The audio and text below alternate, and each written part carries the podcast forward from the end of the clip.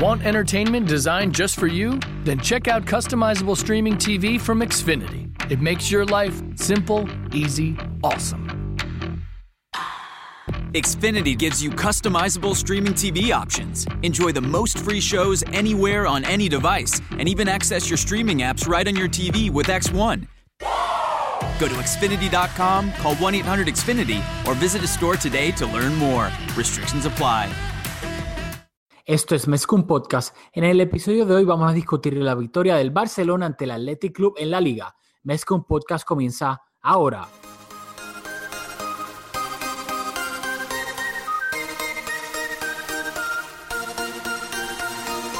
Kevin Roland, contigo empezó todo.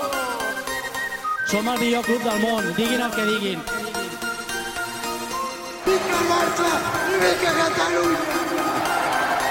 Apreteu-vos els cinc cinturons, que ens ho passarem bé. Yo soy Rafael Lamoy junto a Julio Borras y esto es Mezcum Podcast, espacio dedicado totalmente a discutir la actualidad del Fútbol Club Barcelona. Dímelo, Julio. Olele, olala. El del Barça es al Lo mío, mejor tía. que hay. Se nota la, la, la felicidad. Se nota, se nota. se nota bastante. Este, como, bueno, no todos bien saben si están escuchando el podcast, pues es que porque probablemente son fanáticos del Barcelona. El Barcelona, esto lo estamos grabando apenas casi menos de una hora de que se de que terminó el partido entre el Barcelona y el Athletic Club en San Mamés. El Barcelona visitó el nuevo San Mamés eh, y terminó ganando dos goles a cero. Goles de Messi y de Paulinho sentenciaron el partido en el País Vasco. Ah, De esta manera el Barcelona mantiene el liderato de la Liga Santander con 28 puntos. Lidera, obviamente, la tabla de la liga. Y el Barcelona salió de la siguiente manera. Ah, pero no. Esto es lo que pasa cuando uno se emociona demasiado con el Barça y porque seguimos líderes. Primero que todo, en la promo hay que decírsela. Hay que decir que este podcast, eh, Mezcum Podcast, es auspiciado por Conito Baila Bodeguita en Guaynabo, Puerto Rico, en la avenida San Patricio.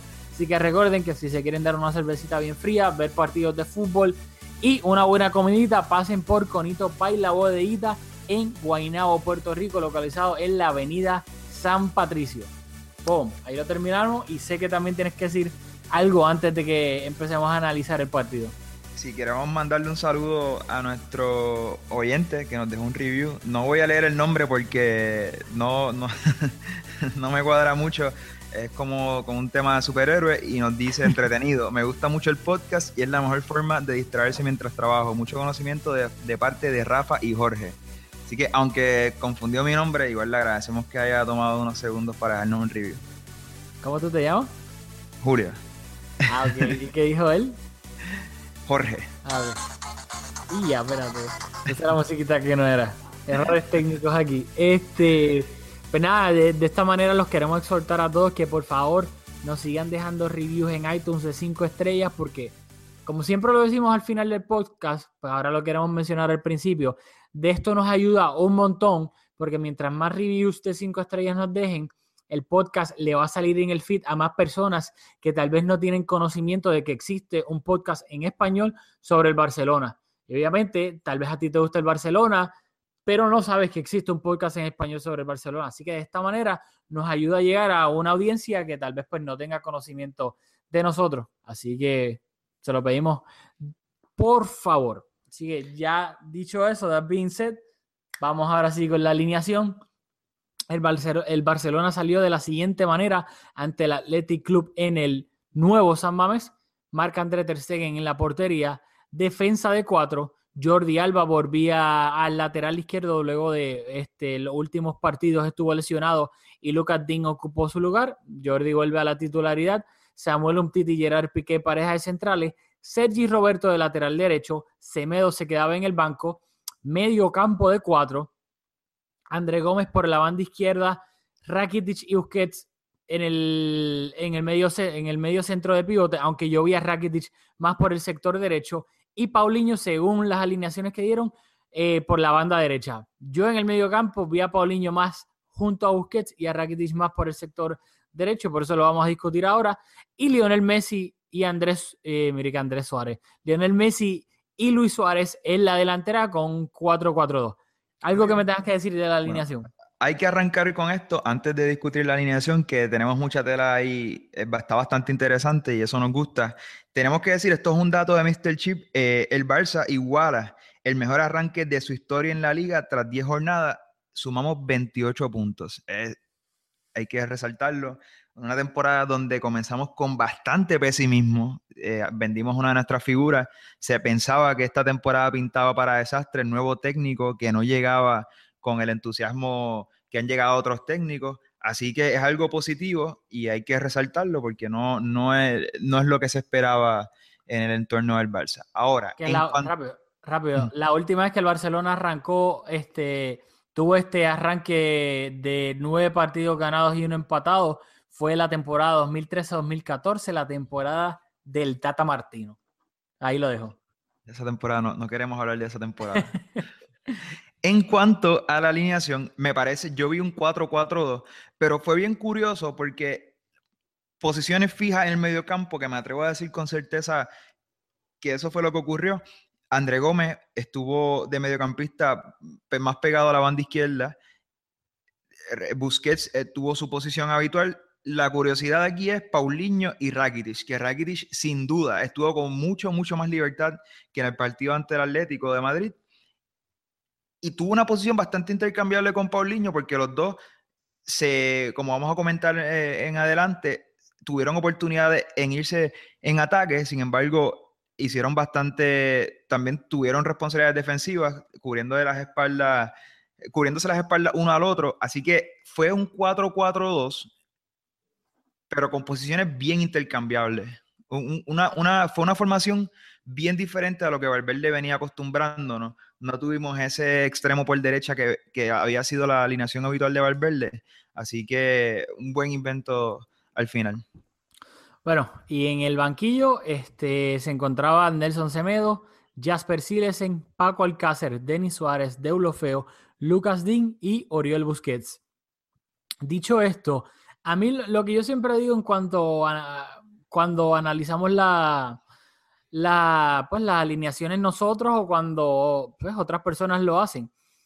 El, análisis táctico, o sea, la, alineación inicial, todo, todo evoluciona, todo fluye, etcétera, porque te lo pongan en una gráfica al principio del partido, no significa que eso va a ser así todo el partido, tal vez ni siquiera es así durante, solamente así durante los primeros cinco minutos y luego no lo es. Porque, por ejemplo, a veces cuando el Barcelona tenía el balón durante esa primera mitad, André Gómez subió un poco y si tú te ponías a mirar el televisor, veías que había tres mediocampistas y André Gómez subía un poco y formaba una delantera de tres con Messi y Suárez. Luego, cuando el Barcelona tal vez no tenía el balón, Suárez baja, eh, André Gómez bajaba un poquito y veías esa línea de cuatro mediocampistas un poco más marcada.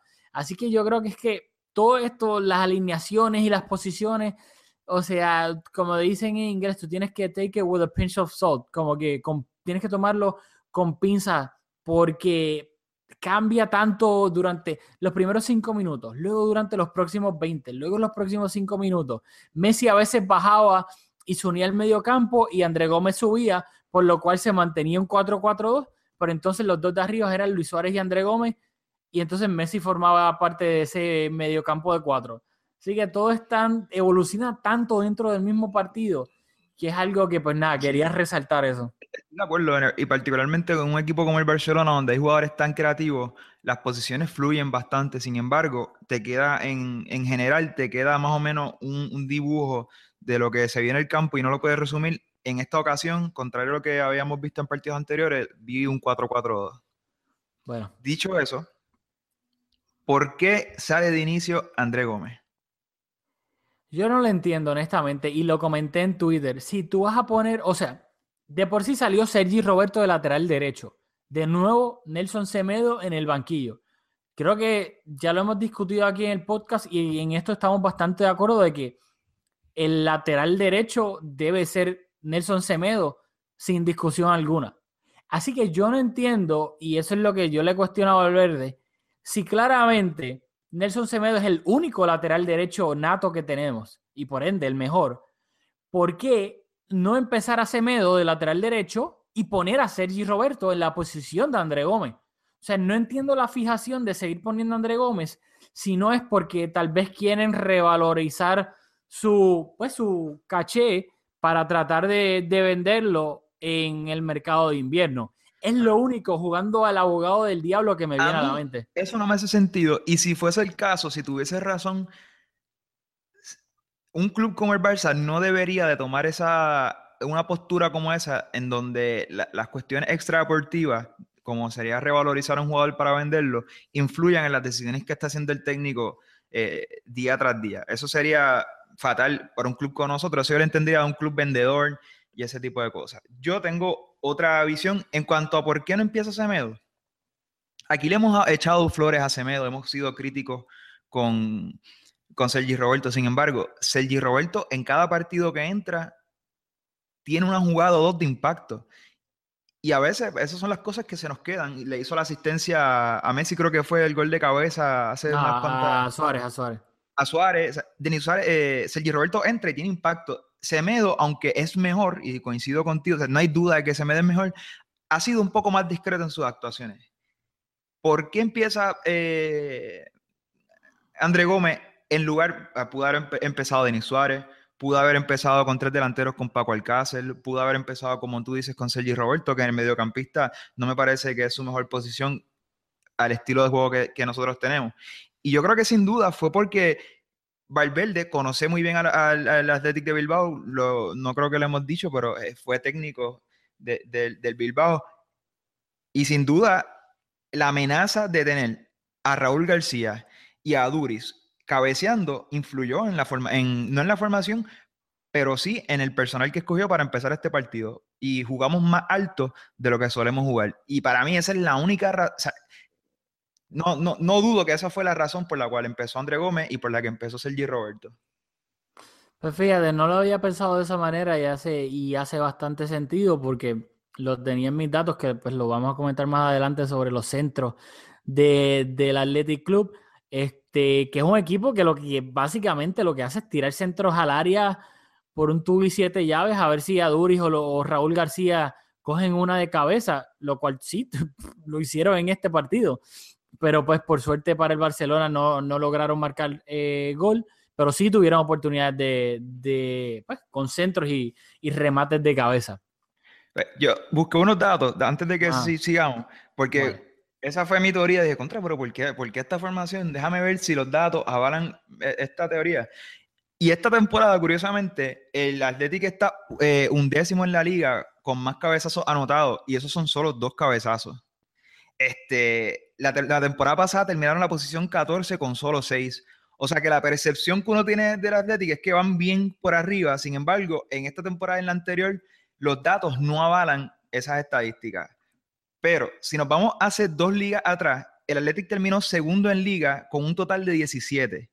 Y Raúl García terminó en sexta posición con cuatro y Aduris terminó en quinta posición de los jugadores de liga con más goles anotados de cabeza con cinco.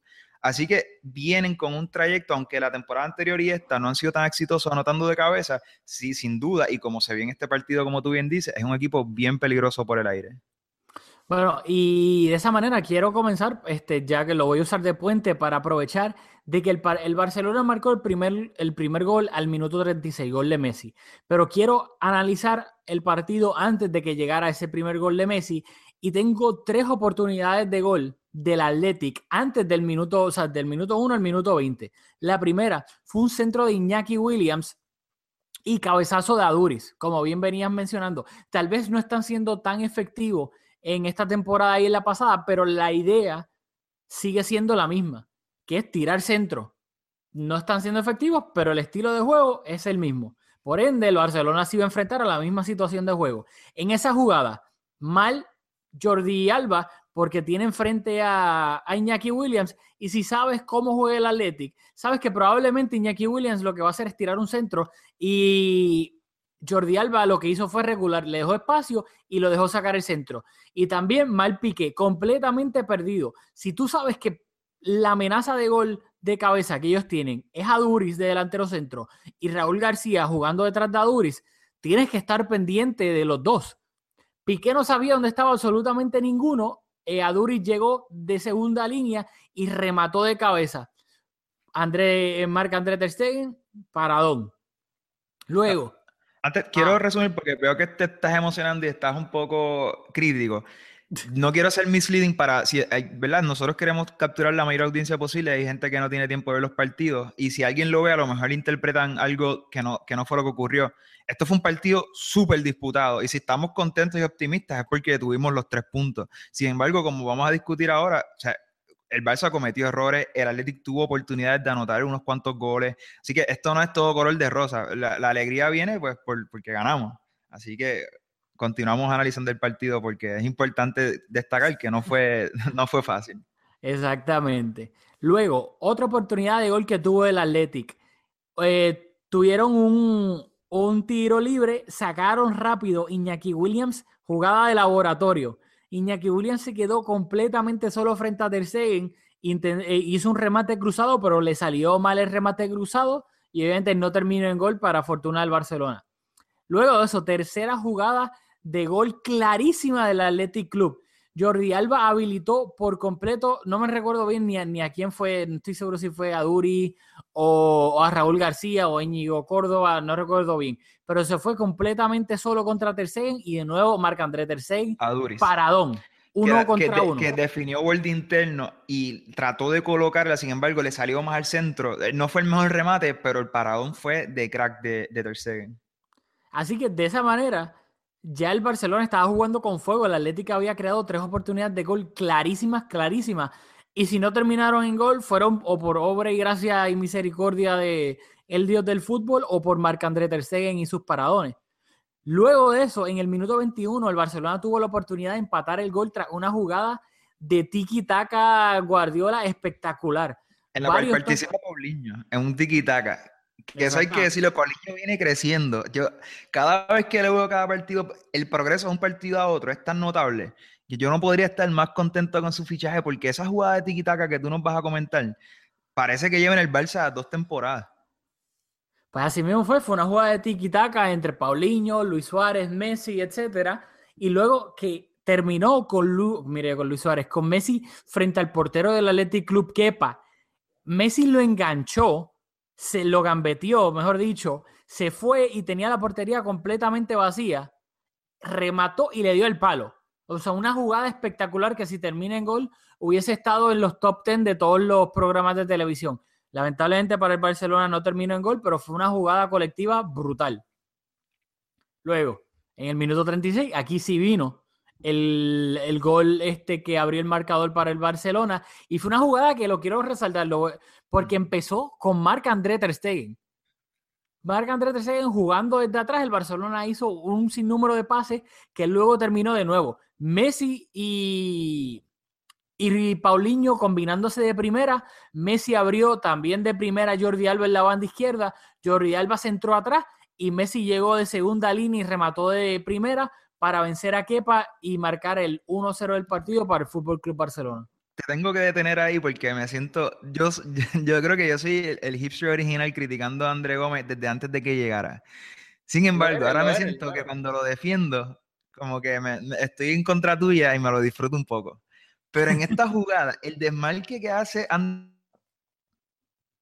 el, el central del Athletic lo saca por completo porque André Gómez hace un desmarque buscando el balón hacia donde está Jordi Alba y el central Núñez se le va completamente detrás, dejando a Messi rematar en la posición precisa donde tiene que estar el central derecho jugando y remata completamente solo. Así que cuando los que nos escuchan vuelvan a ver ese gol, yo quiero que le den un, el- el- un poquito el mérito a André Gómez por hacer una jugada de esas que, que pasan por desapercibidas, pero que son fundamentales dentro del contexto de- del juego y de un equipo, porque la- las que mete Messi es porque ¿verdad? en otras. Porque otros jugadores lo, lo- lo habilitan y, y facilitan que él pueda hacer esas cosas.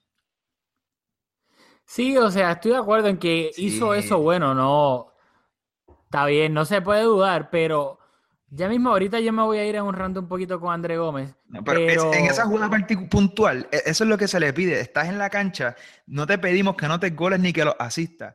Pero eso es una jugada de un jugador que, que, ¿verdad? inteligente, que va creciendo, que, que va creciendo en confianza. Y, y ahorita tenemos que hablar de André Gómez, de las ofertas que han llegado por él. Exactamente.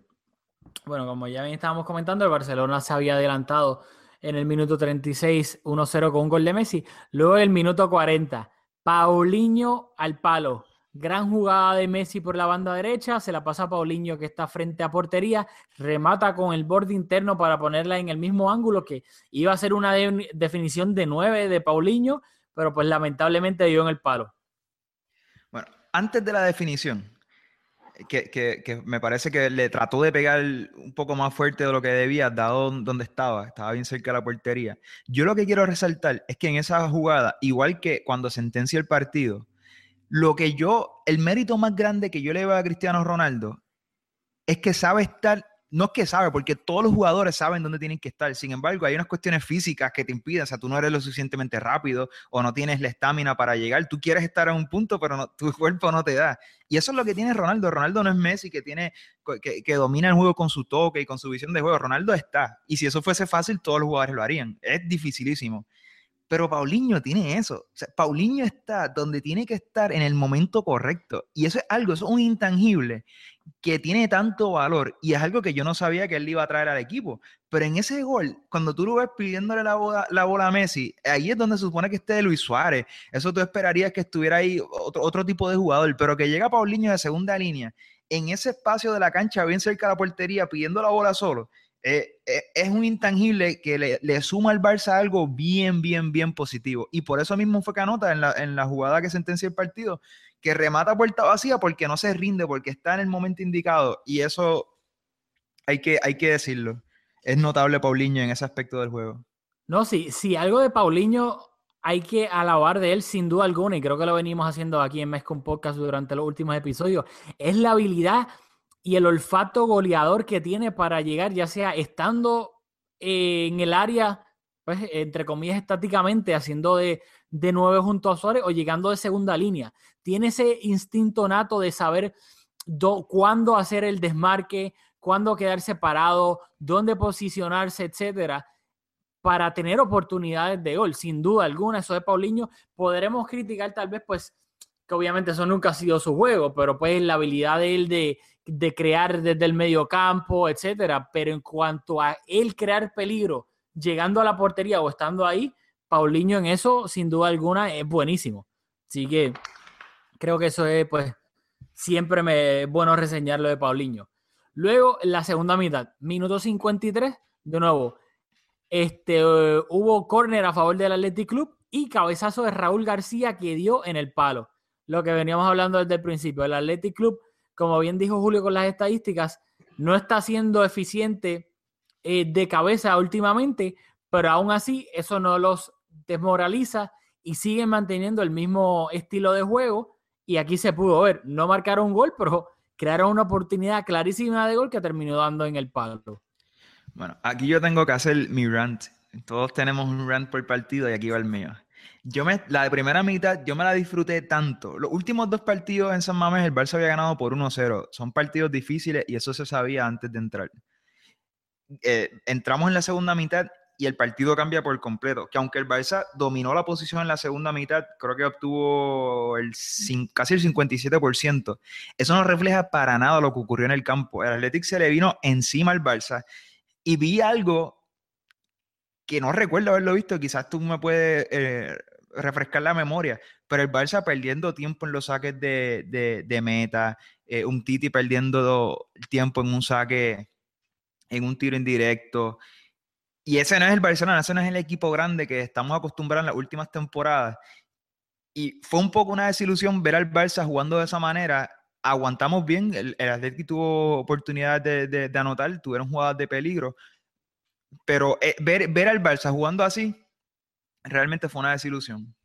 Sin duda alguna, y quiero ponerlo aquí, esto lo vamos a hacer medio, medio homemade porque este, no estaba preparado, pero yo sé que Julio después me va a matar por no, po- por no ponerlo como él quería, pero eh, Busquets habló después del partido, lo entrevistaron a pie de campo, sobre eso mismo, sobre las diferentes mitades que, que hubo, que el Barcelona claramente se vio superado por el Athletic Club en la segunda mitad, y esto fue lo que dijo. Finales y este arranque impresionante en el campeonato de liga, ¿no? Sí, la verdad que ha costado muchísimo, sobre todo en la segunda parte. En la primera hemos sido mejores, incluso hemos podido aumentar el 0-1 que, que teníamos. Pero en la segunda sí que es verdad que ellos han salido mejor, han arriesgado más, prácticamente han jugado hombre a hombre. Y bueno, eso ha ayudado a que nosotros no estuviéramos muy precisos, que tuvieran ocasiones como para empatar. Pero hemos sabido sufrir y en una contra final nos ha venido 0-2, que como tú dices, nos deja con un arranque espectacular y bueno, pues eh, ganar aquí en un campo que, que no es nada no es nada fácil, aunque ellos no estén en la mejor dinámica, pero siempre es un equipo peligroso, con muy buenos jugadores y que la afición aprieta mucho. Adelantado respondiendo a la segunda pregunta, ¿por qué esa es la noticia? ¿Por qué pierde tanto el control el Barça en, en, la segunda mitad? Algo que no es normal, que no es habitual. Bueno, ellos, como te he dicho, han arriesgado más, han hecho mano a mano y es cara cruz. Y a, la presión que hacen la roban, tienen opciones de hacer un buen ataque. Si no la roban y pasamos línea, pues sí que es verdad que se nos queda prácticamente hombre a hombre o incluso con superioridad en nuestros ataques, con lo que eso convierte a Leo y a Luis aún más peligrosos. Y a veces ellos se la tenían que jugar porque iban perdiendo y ha sido así. Bueno, ahí escucharon las palabras de Sergio Busquets a Canal Plus, este, entrevistado por Ricardo Sierra, periodista también pues, de dicha cadena. Y creo que es bastante interesante lo que dice luego después de tu análisis de la segunda mitad, de que claramente aquí nadie está tapando el, el, cielo con una mano. El Barcelona perdió el control de la segunda mitad por completo. Pero lo que, me, lo que quiero resaltar ahí, no sé si pues, después tú tengas que decir algo sobre eso o de, de otra cosa de lo que dijo Busquets, pero me resultó, me resultó curioso el análisis que lo hizo bastante crudo tácticamente en el sentido diciendo de que el, el Athletic se tiró arriba a presionar porque pues, estaba perdiendo y lo que él menciona de que hubo mucho uno, uno contra uno, que el Barcelona es caro cruz si el Barcelona sale de esa presión, uno contra uno, crea peligro arriba y sale a la contra fácilmente con Suárez y Messi. Si el Barcelona no sale de esa presión, o sea, no puede ganar eso uno contra uno, pues por dicha razón no puede superar la presión y termina sufriendo porque tiene entonces que quedarse defendiendo. ¿Qué, qué tienes que decir sobre eso? No, no, de, ¿Qué de todo lo que acabas de decir o lo que dijo Busquets sobre qué No, de lo, de, lo, de lo, de que el Athletic salió a presionar alto en la segunda mitad y el Barcelona fue incapaz de superar esa, esa presión y por ende no pudo salir al contraataque con mucho espacio por delante. Bueno, yo creo que fue una consecuencia de las circunstancias del partido. Estás ganando, como dijo Busquets y como hemos dicho y como era sabido, en un partido, en un, en un campo dificilísimo estás ganando uno por cero, un, un, equipo con mucha ambición como el Athletic en su cancha, un equipo orgulloso, eh, eso, esas circunstancias se prestan para que tengas que atrasar un poco tu posición en el campo y defender el resultado, que es un buen resultado. El Barça está primero en liga y queríamos continuar eh, aumentando esa ventaja. Así que dentro de, ese contexto, pues tiene todo el sentido y por eso ocurrió lo que ocurrió en el campo.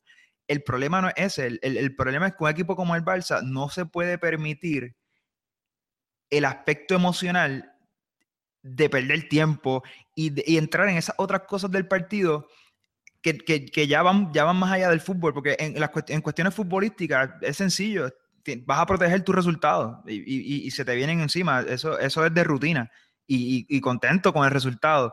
A mí lo, lo, que, con lo que me quedo es eso, es, es, es, ser un equipo con más personalidad y enfrentar el partido mentalmente con otra, desde otro punto de vista. Bueno, yo creo que esto tiene una respuesta únicamente en cuanto a lo que dijo, que es en mi opinión. Lo que dijiste está, eh, pues tiene, tiene su validez, pero yo creo que esto se resume sencillamente en, en, una cosa, es la falta de calidad técnica en el medio campo para superar esa presión, esa presión alta del rival. Y por ende es que yo estoy, y eso lo vamos a discutir más adelante, yo estoy a favor de que para mí el Barcelona tiene que traer a Coutinho en el mercado de invierno sí o sí. Porque para situaciones como esta, cuando un rival te presiona arriba, tu mediocampo tiene que tener habilidad técnica para controlar el balón bien, ser capaz de girarse rápido y superar esa presión alta para entonces liberar al equipo y poder salir a la contra rápido. El Barcelona, lamentablemente, con estos cuatro mediocampistas que tenía ahora, no tiene esa capacidad técnica de superar la, presión alta, con excepción de Busquets. Porque si tú te pones, a ver, Paulinho. Paulinho podemos resaltar muchas cualidades de él, pero claramente su calidad técnica en cuanto recibir de primera, girarse, quitarse la marca de encima, eso no es una habilidad que tiene Paulinho. Rakitic, de nuevo, de Rakitic podemos resaltar muchas eh, cualidades, básicamente bastante parecidas a las de Paulinho, pero superar la presión rival técnicamente, girándose, tocando de primera, tampoco es su fuerte. Lo mismo con André Gómez. André Gómez sí técnicamente es bueno. Yo diría que André Gómez es superior técnicamente a Paulinho y a Rakitic, pero ¿qué pasa? André Gómez hace sus, todos sus gestos técnicos, lo hace a tres velocidades, lento, lentísimo y parado. Así que por ende, es bueno técnicamente, pero todo lo hace en slow motion, a cámara lenta, por lo cual se le dificulta quitarse la marca de encima. Así que tú tienes tres de los cuatro mediocampistas sin esa capacidad de quitarse la presión de encima, por lo cual al Atlético se le hace facilísimo presionar arriba. Por eso Iniesta no estaba, qué raro, está lesionado de nuevo. Que Iniesta estará viejo, pero cuando juega tiene esa capacidad. Xavi lamentablemente ya no existe, no se puede dar la vueltita mágica para quitarse a la gente encima. Por ende, el Barcelona no tiene capacidad técnica para superar presiones rivales. Así que por favor, hay que traer a Coutinho. Bueno, y quiero un poco reforzar tu argumento, ya que veo la línea por, por, donde iba la pregunta, pues ahora creo que te puedo dar una respuesta que te va a, satisfacer más. Y creo que en este partido la diferencia fue que nosotros hemos dicho esta temporada lo que es Busquets, Messi, un Titi y, y Ter Stegen han sido los cuatro jugadores destacados. En este partido no fue el mejor partido de Busquets. Y fue porque sufrió mucho con Iñaki Williams. Estuvo asistiendo bastante a,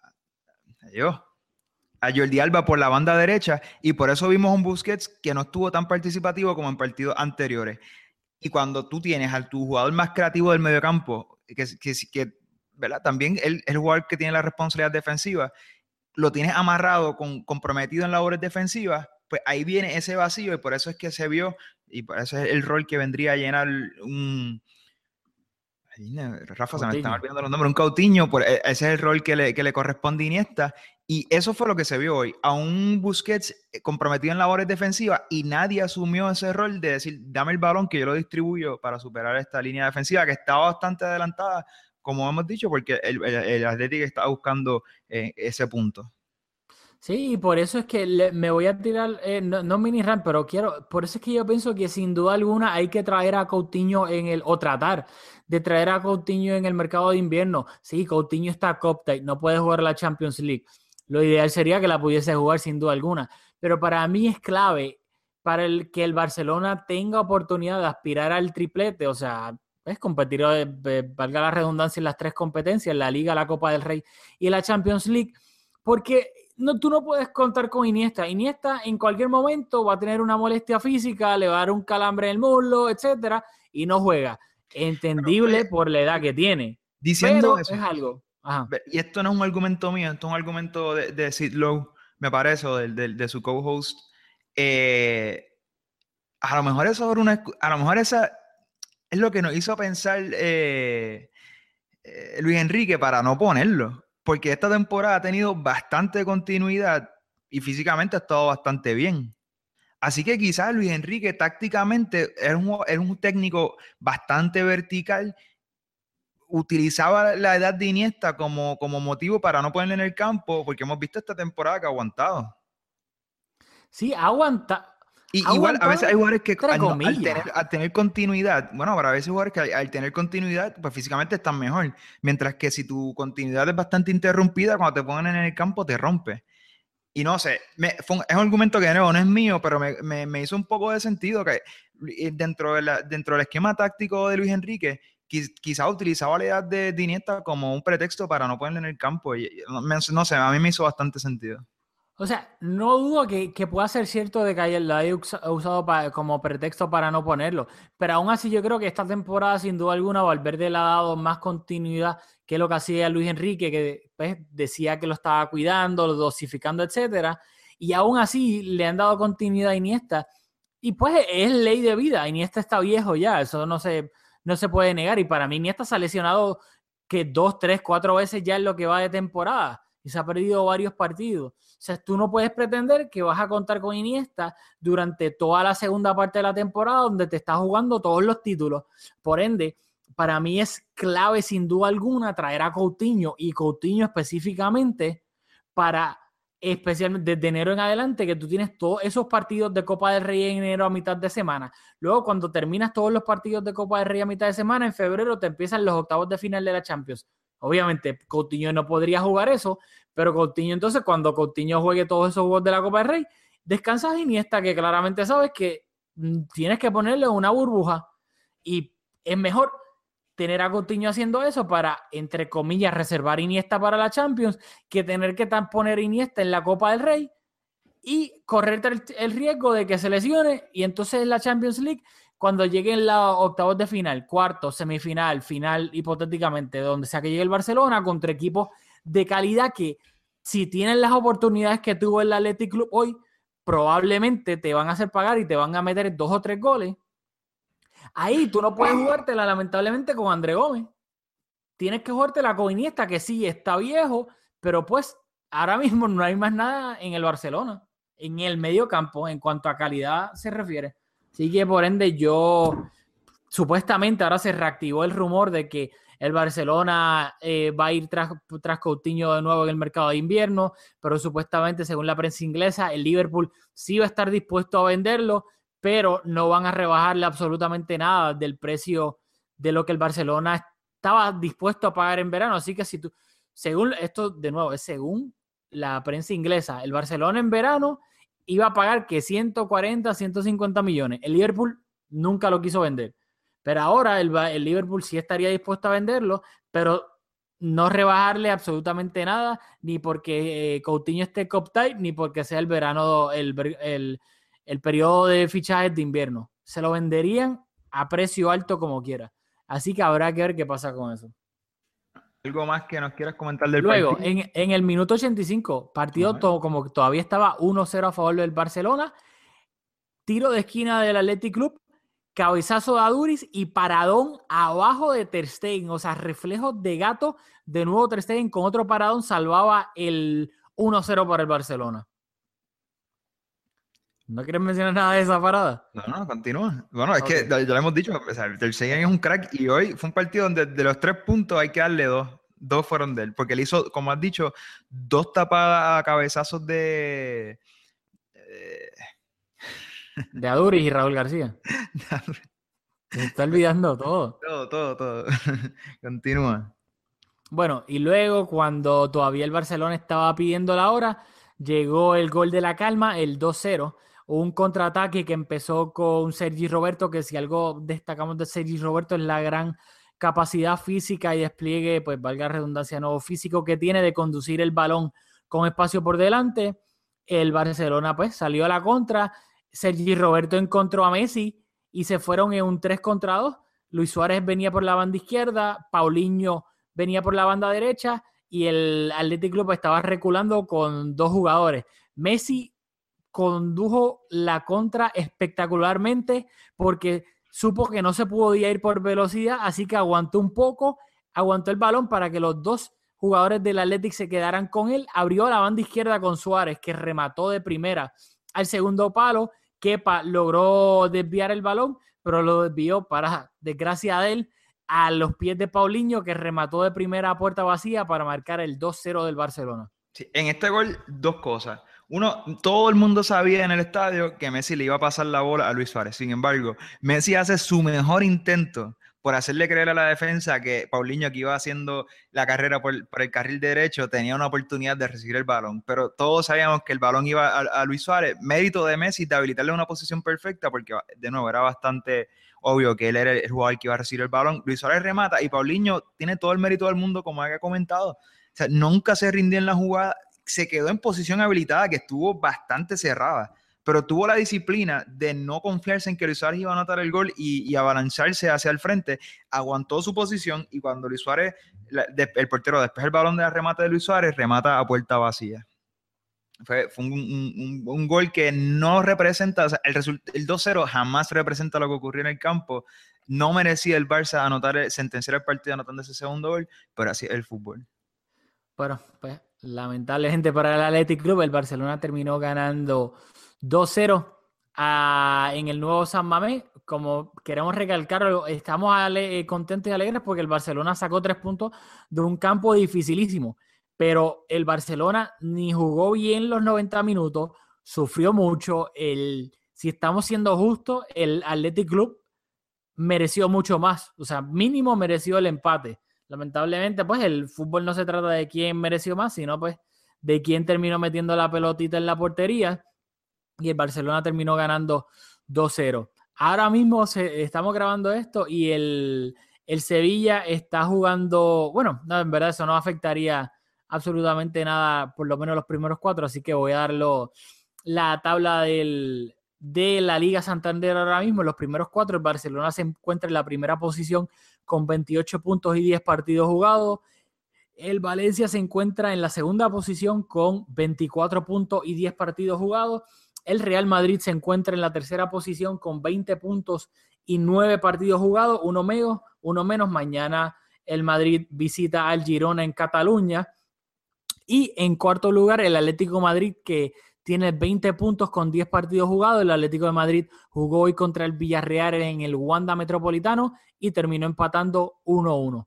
Así que el Atlético de Madrid se sigue alejando del Barcelona. El Madrid también está bastante lejos del Barcelona, obviamente con un partido menos. Y el Valencia, para sorpresa de todos, es el más cerca que está del Barcelona a cuatro puntos.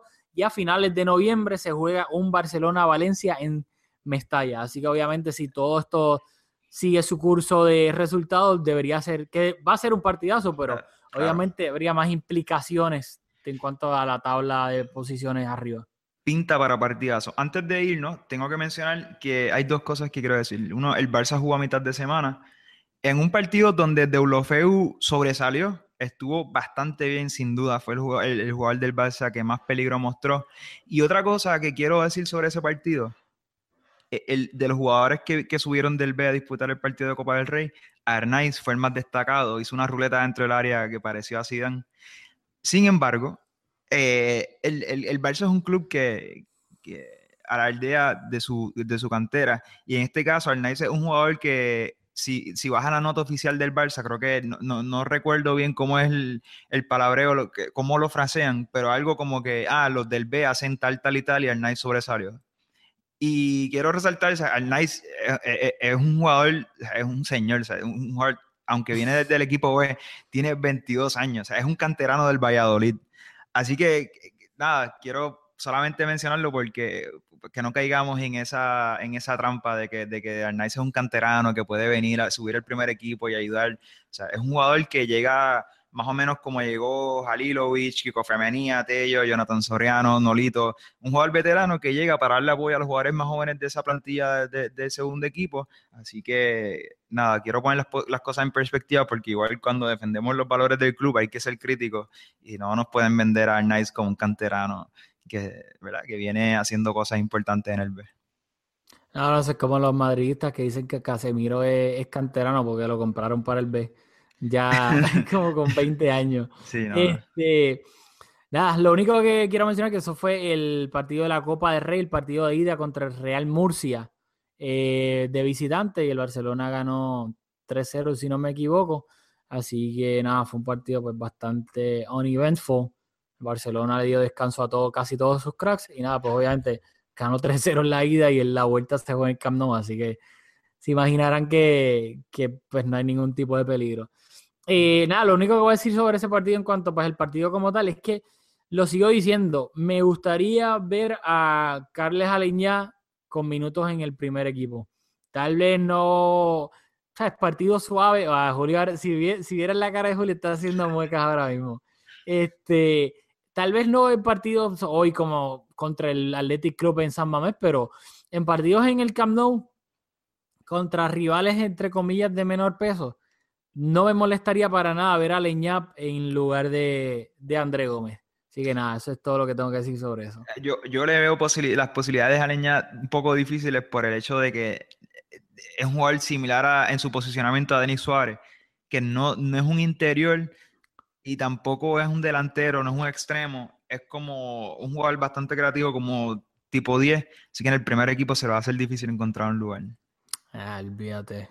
No me eh, es que es que no puedo con, De- con no puedo con André Gómez. Así que cualquier cosa es mejor que él. Pero, este, nada, bueno, vamos ya terminando el podcast. Recuerden que vamos a estar este, a mitad de semana. Hay partido. El Barcelona juega en la Champions League. Visita al Olympiacos en la jornada pasada de la Champions League. El Barcelona jugó también contra el Olympiacos, ex equipo que dirigía Valverde, pero jugaron el Camp. Esta vez le toca ir a Grecia para visitar este a los Olympiacos, es que estoy tratando aquí de buscar la, tabla de la Champions, pero no me la da Soccer Way. Olvídate, lo que importa es que el Barcelona está invicto, eh, primero del grupo, todas victorias, ganó, ha ganado sus tres primeros partidos en la Champions League, le ganó a la Juventus en el Camp Nou, le ganó al Sporting en Portugal y le ganó al Olympiacos en el Camp Nou, así que el Barcelona pues buscará mantener el liderato de su grupo para asegurarse esa primera posición este, en la Champions League. Y recuerden que es este martes, así que trataremos de traerle el podcast lo más pronto posible, pues el miércoles o el jueves. Así que estén pendientes a nuestras redes sociales, que no pues, se las mencionamos ahora, que son Atmescum Podcast en Twitter y Facebook. Facebook nos encuentran en Podcast. A Julio y a mí, no a Jorge, se llama Julio. Nos encuentran en nuestras redes sociales personales en en Twitter en at borrasjulio con dos R's, at borrasjulio, a mí en aldamuy con dos Y al final, at aldamuy. Y ahí, de nuevo, le hacemos una, los exhortamos a que por favor nos den un review en iTunes de 5 estrellas para que de esa manera el podcast pueda llegarle a personas que tal vez no sepan de la existencia, pero de él, pero sí les guste el Barcelona y deseen escuchar un podcast sobre pues, el Barça en español. Así que nos vemos en la próxima.